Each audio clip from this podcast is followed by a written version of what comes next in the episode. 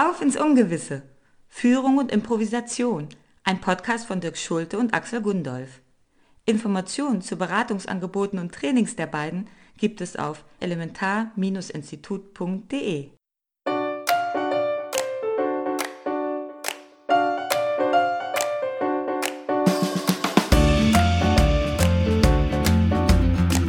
Das Leben ist nicht vorhersehbar und nichts passiert so, wie wir es geplant haben. Schade, aber kein Problem. Denn es gibt bereits seit Jahrzehnten eine Disziplin, die uns lehrt, flexibel und schnell auf das Ungewisse reagieren zu können. Die Improvisation. Dabei geht es aber nicht um Business-Theater. Im Gegenteil. Mit der Haltung der Improvisation gehen Menschen und Organisationen aufmerksamer, kreativer und produktiver mit dem Unvorhersehbaren um. Und das Beste ist, improvisieren kann man lernen. Hallo Dirk. Hallo Axel. Wir haben heute für unseren Podcast ein, ja, ein eher psychologisches Thema. Wir beschäftigen uns mit dem inneren Kritiker, den es zu stoppen gilt. Und obwohl das, ja, ein sehr, zum Teil sehr individuelles und, ja, so psychologisches Thema ist, ist es ja trotzdem oder gerade auch deshalb sehr relevant fürs Thema Führung. Ja, das stimmt. Das ist jetzt ein, das ist ein äh, Thema, was vielleicht in, in so äh, Führungskontexten oder so vielleicht nicht so oft vorkommt. Aber nach meiner Erfahrung ist es wirklich sehr hilfreich, das zu kennen und da mal drauf geguckt zu haben. Mhm. Weil vieles von dem, was unser Leben oder unsere Arbeit, unsere Beziehung negativ beeinflusst, kommt daher, dass wir in uns so eine sehr äh, kritische und oft auch vernichtende Stimme ähm, haben, die mit uns spricht oder es äußert sich auf verschiedene Art und Weise. Und ähm, das führt dazu, dass äh, also ganz viel sowas wie Verurteilung, also abwertender Vergleich, Scham, Ablehnung, all sowas, ähm, da ganz, ganz viel, was von diesem inneren Kritiker ausgelöst wird. Und wenn wir darauf hören, was der uns erzählt oder was der uns sagt, was richtig und was falsch ist, dann macht uns das total unfrei, weil letztlich funktioniert er so, dass alles, was neu ist, versucht er zu verhindern. Das heißt, wenn wir auf ihn hören, können wir nie irgendwas ausprobieren oder neue Erfahrungen machen. Mhm. Und der innere Kritiker, also ich, ne, wir nennen jetzt ja mal innere Kritiker, innere Kritiker hier, innere Richter wäre ein anderer Name oder auch eben das Über-Ich, das vielleicht vielen bekannt ist, was ursprünglich mal von Freud in die psychologische Theorie eingeführt worden ist. Genau, und weil der Mensch ja in Unternehmen nicht einfach ein Teil des Anlagevermögens ist, sozusagen, wie zum Beispiel Maschinen, sondern ein psychisches System, ist der innere Kritiker ja auch hochgradig relevant für Organisationen. Und ein Thema, was mir da immer einfällt als Beispiel, ist so der innere Kritiker kann auch sagen, der ist so ein bisschen der Vater des Burnout. Denn äh, dieses, dieses Gefühl, nicht genug zu leisten, nicht genug zu schaffen, nicht gut genug zu sein. Das, dafür ist der innere Kritiker zuständig. Der ist dafür verantwortlich. Und ich finde ja ganz wichtig immer die Frage, wer definiert denn, was genug ist? Und sich darüber Gedanken zu machen. Ist das irgendwie ein, ein, ein böser Chef oder eine böse Chefin, die diesen Blick hat? Ist das ein Vergleich mit anderen? Manager schauen heutzutage oft auf so Unternehmensführungs-Rockstars, äh, Steve Jobs oder Jeff Bezos oder Elon Musk. Und ja, wir raten ja immer eher dazu, schaut auf euch selber. Wer bin ich? Was will ich für mich? Weil wenn man sich diese Unternehmensgötter sozusagen, diese Managementgötter anguckt, dann gehört ja auch immer dazu die Frage, ja, aber wie glücklich, wie zufrieden sind die wirklich? Und welche Unternehmenskultur prägen die auch in ihren Firmen und ist das dann auch für alle Mitarbeiter und Mitarbeiterinnen so toll. Aber wenn wir über den inneren Kritiker sprechen, ist ja so ein, so ein, so ein Quälgeist, so eine sehr negative Figur. Wo kommt der eigentlich her und kann man gegen den was tun? Das Allerwichtigste ist erstmal, finde ich, überhaupt zu wissen, dass es sowas gibt. Weil wir kennen den inneren Kritiker schon so lange. Wir denken erstmal, das ist so, das ist die Wahrheit und wir glauben dem. Aber es ist einfach so, und man, man kann das ganz gut sehen, wie der entsteht, wenn man auf Kinder guckt. Also kleinere Kinder, also Babys bis zu einer bestimmten Entwicklungsphase, die sind sich einfach selbst genug. Die hinterfragen ja nicht, ob das, was sie richtig, was sie machen, ob das richtig ist oder falsch oder ob sie es besser machen könnten oder so. Die sind einfach. Und irgendwann kriegen die, kriegen wir Menschen dann mit in einer bestimmten Entwicklungsphase, dass für, für bestimmte Sachen kriegen wir Lob zum Beispiel, für andere nicht. Oder bestimmte Sachen kommen gut an bei unseren Eltern hauptsächlich, äh, andere nicht. Und dann kriegen wir mit, okay, es gibt richtig und es gibt falsch und wir wollen es richtig machen, weil wir Menschen sind ja nicht in der Lage, allein zu überleben. Das heißt, in einem System sich einzufügen und zu verstehen, wie die Regeln sind und was die anderen gut finden und was nicht, ist, fühlt sich überlebenswichtig an. Und dann entwickelt sich halt irgendwann diese, diese Gedankenstruktur in uns, die uns sagen soll, innerlich, was ist richtig, was ist falsch, was soll ich machen, was soll ich nicht machen. Und das wirkt auf den ersten Blick erstmal wie ein rein psychologisches, intrapsychisches Thema, aber das täuscht. Der innere Kritiker hat so eine grundlegende Auswirkung auf uns Menschen, also sowohl im Umgang mit uns selbst als auch mit anderen, dass es wirklich hilfreich ist zu wissen, dass er existiert und ihn auch zum Beispiel in Frage zu stellen. Denn wenn man dem inneren Kritiker glaubt und was er einem die ganze Zeit erzählt an Negativkritik, dann fühlt es sich an, als wenn man die ganze Zeit unter Beschuss wäre, als wenn man in einem, in einem totalitären System leben würde. Und sowas wie Expansion, Bewusstheit, innere Entwicklung, Wachstum, das ist alles eigentlich fast unmöglich, wenn wir die ganze Zeit das Gefühl haben, attackiert zu werden und es fühlt sich aber einfach so an. Aber der innere Kritiker wirkt sich halt nicht nur auf Klienten oder im therapeutischen Bereich aus.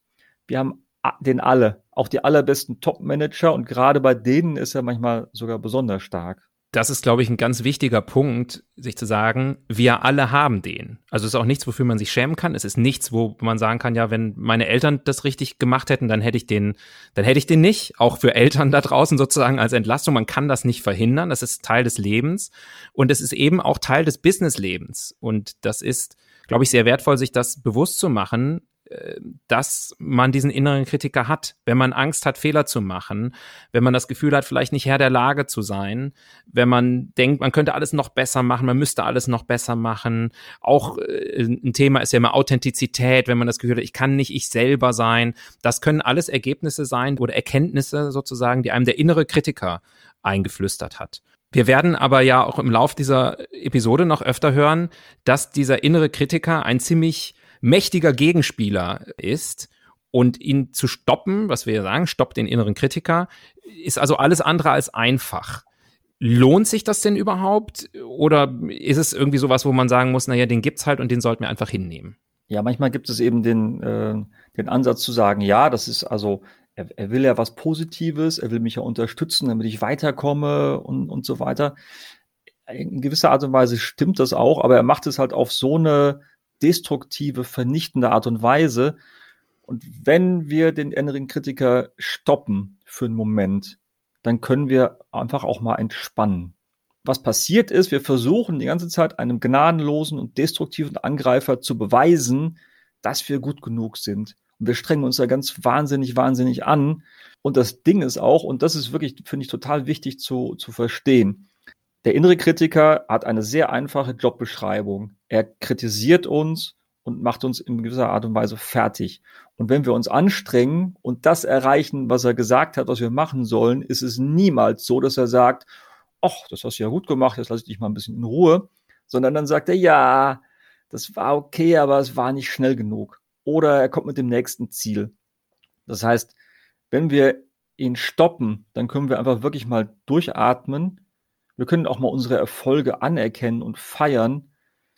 Unternehmen, in denen wertschätzend und echt kommuniziert wird und wo sozusagen der innere Kritiker nicht so einen großen Raum hat, da kann auch Vertrauen entstehen, da kann man sich auf relevante Themen konzentrieren, statt, sagen wir, wenn, wenn die inneren Kritiker dann auch miteinander kämpfen, äh, dann reibt sich, reiben die Menschen sich in, in, in Konflikten auf. Und dann ist es so, wie wir in der ersten, in der, oder in der Fehlerfolge schon mal gesagt haben, dann steht ein, der Kritiker dem inneren Kind auf der anderen Seite gegenüber. Ähm, und dann ist aber keine erwachsene Kommunikation möglich. Wir haben jetzt ja schon öfter angesprochen, dass es wichtig ist, sich diesen inneren Kritiker erstmal bewusst zu machen. Und ich glaube, dafür ist unsere heutige Improvisationsübung besonders gut, weil sie eben zeigt, dass man die Dinge unterschiedlich betrachten kann und äh, nicht unbedingt immer nur negativ genau das, das zeigt sie. Und es zeigt auch ein bisschen, dass es letztlich eine bewusste Entscheidung ist, die ich treffen kann, welche Haltung ich einnehme. Das ist nicht so, dass Dinge gut oder schlecht sind, sondern es ist meine Haltung, die darüber entscheidet, wie ich das bewerte, wie ich das, wie ich das sehe. Und das, was wir heute machen, das ist, äh, das ist ein Format aus dem Impro-Theater. Das heißt Positiv-Negativ-Geschichte. Und es, wir machen das in dem Fall jetzt einfach mal so, wir erzählen eine Geschichte so, als wenn wir gemeinsam im Urlaub gewesen wären. Mhm. Ähm, und einer von uns fand den Urlaub super und der andere fand den Urlaub total schrecklich. Aber wir streiten nicht miteinander, sondern wir, wir deuten um, um einfach zu zeigen, dass es letztlich nur eine Frage der Haltung ist, wie man einer Sache begegnet. Ja, und weil wir eine dritte Person brauchen, die uns durch diese Übung moderiert, haben wir heute einen ganz besonderen Gast mit hier eingeladen dazu. Und äh, Dirk, magst du den vorstellen, weil du kennst ihn besser als ich. Ich kenne ihn schon sehr lange. Ich kenne ihn schon seit äh, fast 13 Jahren. Das ist nämlich mein Sohn Carlo. Hallo.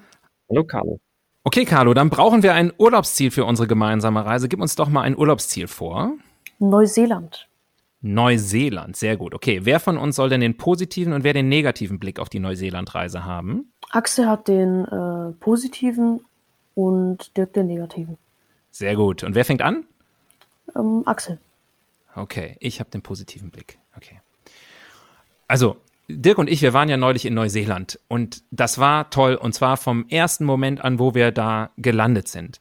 Das war so großartig. Da waren so äh, so Maori, die haben uns da willkommen geheißen mit so einem Tanz, wo man so mit den Armen so wedelt und äh, dann wurden wir bemalt und ähm, das fand ich ganz toll. Das war wie so früher als Kinder mit äh, Gesichtsbemalung und äh, Wechsel wir sind da angekommen und, und dann waren so, dann waren, das war wirklich, das war so demütigend. Das, das waren irgendwelche Austauschstudenten, die als Maori verkleidet waren und, und die haben uns dann so unbeholfene Sachen ins Gesicht gemalt und, und dann, dann sollten wir die Oberkörper frei machen. Da habe ich gesagt, ich bin doch nicht verrückt. Nee, nee, Moment mal hier, ich, werd, ich will mich nicht anmalen lassen. Und also es war einfach total, äh, der, war, der Anfang war schon nervig und dann, dann, dann haben wir den Mietwagen nicht gefunden. Wir sind Wechsel. dann los ich habe gesagt, komm, ist doch egal, äh, wir suchen uns jetzt hier ein schönes Auto aus und dann fahren wir einfach mal ein bisschen rum. Und äh, dann war das super, weil wir kein Auto gefunden haben, äh, haben wir uns dann so einer Busgruppe einfach angeschlossen. Haben wir einfach gefragt, dürfen wir mitfahren? Da fahre ich einmal im Jahr in Urlaub, ja? Und dann habe ich mir hab ich mir auch einen Mietwagen ausgesucht und dann und am Ende ende ich in, in einem Bus mit 40 Rentner aus Bottrop und, und, und mit denen sollten wir dann durch Neuseeland fahren. Also das war wirklich, also war unerträglich. Also ich meine, ich fahre ja extra weg, damit ich mal andere Leute sehe und so. Und Axel immer so, nee, ist doch super hier, können wir das Karten spielen.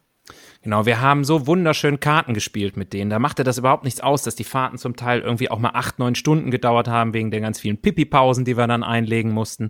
Aber das war einfach wunderschön, weil, weil man dann auch mal Kontakt hatte, mal mit älteren Leuten. Das fehlt ja heutzutage. Die Generation, die reden ja überhaupt nicht mehr miteinander. Und, und ich wollte ja Kontakt haben gerne, mit, mit, aber natürlich mit Neuseeländern. Und dann waren wir die ganze Zeit immer so, also ich weiß auf jeden Fall jetzt alles über Stützstrümpfe und, und über Krankenversicherungen und, und sowas oder, wie es in Bob, Bottrop aussieht. Aber also es war, wir haben überhaupt nichts gesehen. Wir waren immer nur im Bus und dann, dann hieß es, jetzt fahren wir zum Nationalpark und so weiter und da, da wo der Herr der Ringe gedreht worden ist und so weiter. Und aber es, das, das habe ich immer alles gar nicht mitgekriegt, weil die, weil die so auf mich eingeredet haben die ganze Zeit. Also es war wirklich unerträglich. Also äh, und, und, und, und der, äh, dieses Herr der Ringe äh, Drehdingsbums immer noch nicht ja, also das Tollste an dem ganzen Urlaub war ja, äh, wir haben, wir sind ja gar nicht fertig geworden mit all den Gesprächen. Und jetzt, der nächste Urlaub geht dann nicht mehr nach Neuseeland, sondern direkt nach Bottrop. Dann treffen wir uns wieder mit all denen und dann tauschen wir uns mal richtig schön aus. Ja, sehr schön. Äh, eine sehr schöne Geschichte. Ich habe mich äh, gefragt, ob wir nicht wirklich mal in den Urlaub fahren sollten zusammen, weil das, äh, das ist eine spannende Erfahrung, die wir da machen. Wir könnten ja versuchen, beide positiv zu sein, dann wird es auch nochmal originell. Uh, okay, das heißt, wir sollten uns daran halten, was wir hier selber predigen. Gar nicht so einfach manchmal. genau, aber man sieht ja an der Übung, ähm, wie, wie Dirk eingangs auch schon gesagt hat, dass es eben wirklich eine Frage der Haltung ist, ähm, auf Dinge zu gucken und die zu interpretieren, dass der innere Kritiker aber eben immer den negativen und immer den, den kritischen Blick hat. Wir haben aber auch Übungen, die man alleine zu Hause machen kann, sozusagen, die nicht gleich, musst nicht gleich ins Improvisationstheater einsteigen. Ja, magst du mal ein bisschen erklären, was man selber machen kann, um sich dem inneren Kritiker zu stellen? Jetzt aus meiner Erfahrung, aus meiner eigenen Erfahrung, aber auch äh, aus der Arbeit mit, äh, mit Klienten und Coaches, ist es erstmal ist das Allerwichtigste überhaupt Bewusstheit zu entwickeln, dass es diesen inneren Kritiker gibt und nicht zu glauben, was diese Stimme sagt oder was diese inneren Überzeugungen ähm, sagen. Weil es ist ein bisschen, also vielleicht äh, kennt jemand ähm, den Zauberer von Oz. Da gibt es einen mächtigen, mächtigen Zauberer, der die ganze Zeit sehr furchteinflößende Dinge erzählt.